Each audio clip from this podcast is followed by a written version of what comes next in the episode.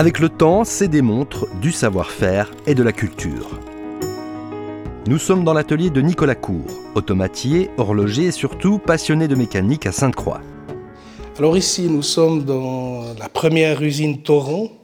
Le bâtiment est de 1890, donc, euh, qui a été revendu dans les années 20 à la famille Margot, où il y a eu trois générations de décolletage. Et cette odeur d'huile et de machine, ça me, ça me prenait vraiment euh, au sentiment. Et puis euh, je m'étais dit, oh, ce serait le rêve d'avoir une, maison qui sente bon l'huile comme ça. Et puis euh, voilà, ça s'est presque par miracle, ça s'est concrétisé. Et puis j'en suis devenu le propriétaire.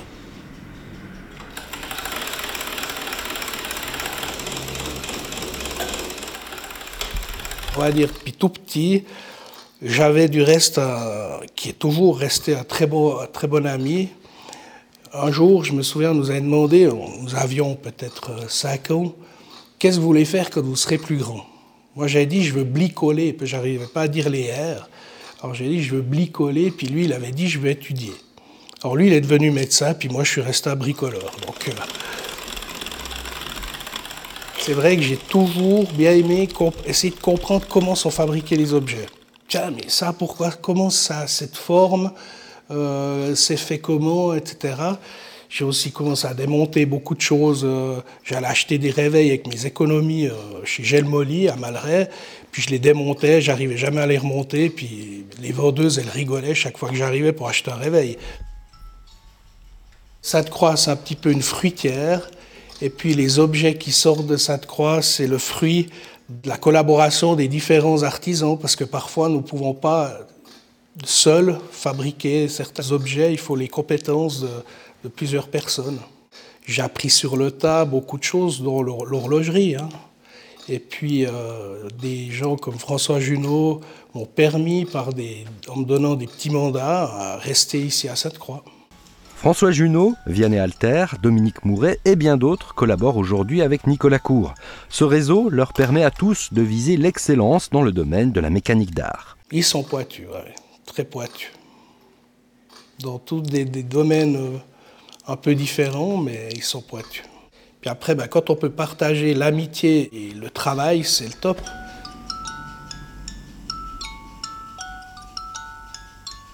Ça peut être de la, création mécanique pour, euh, par exemple, un mécanisme pour un automate, des moteurs mécaniques pour des automates, ça peut être des, échappements de démonstration qui servent à rien, mais c'est juste beau à voir. Euh, ça peut être euh, des mécanismes pour de la montre, mais musicaux. ça peut être des restaurations d'automates anciens mais aussi de la création pure. Ce prototype de tortue mécanique a été commercialisé par MBF sous le nom de Kelly's and Chirp, une série limitée à une trentaine d'exemplaires.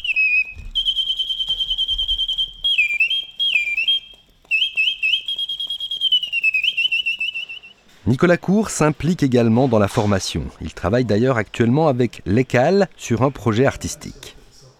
C'est pour euh, une future exposition à Venise et c'est donc euh, l'art animé, vu qu'il y a cette mécanique d'art euh, qui vient faire bouger et animer euh, les objets.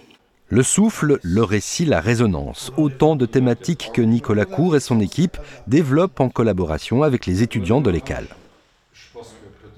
Mais Nicolas Cour a aussi envie de développer petit à petit ses propres projets avec sa propre marque Art 15.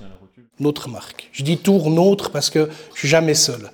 Donc euh, j'aime bien euh, dire nôtre parce que sans mes employés, sans mes collaborateurs, c'est peut-être des choses que je ne pourrais pas faire tout seul. Oui, j'aurais vraiment envie de, pouvoir sortir des objets sous la marque R15. Euh, C'était pas compliqué à trouver, hein. c'est vraiment l'adresse du bâtiment que je trouvais original finalement euh, pour déposer une marque. Et puis sortir des objets, des produits finis, oui c'est malheureusement toujours le temps et puis aussi d'autofinancer des, des, euh, des projets, c'est pas évident. Des idées, il y en a plein les armoires chez Nicolas. Un projet représentatif de son ingéniosité et de sa créativité. C'est certainement cette platine avec des disques en chocolat. Faire quelque chose d'assez écologique parce que ce serait tout en carton et bois uniquement, pas de métal, pas de plastique, sauf, sauf deux élastiques, pardon, et du chocolat. Mangeable. C'est un peu un projet farfelu, mais je peux par exemple vous enregistrer et puis euh, passer votre message à travers ce disque au chocolat. J'ai fait un petit essai encore euh, récemment, oui. Bonjour mesdames et messieurs, voici une petite démonstration du disco choc. Bonne écoute et bon appétit.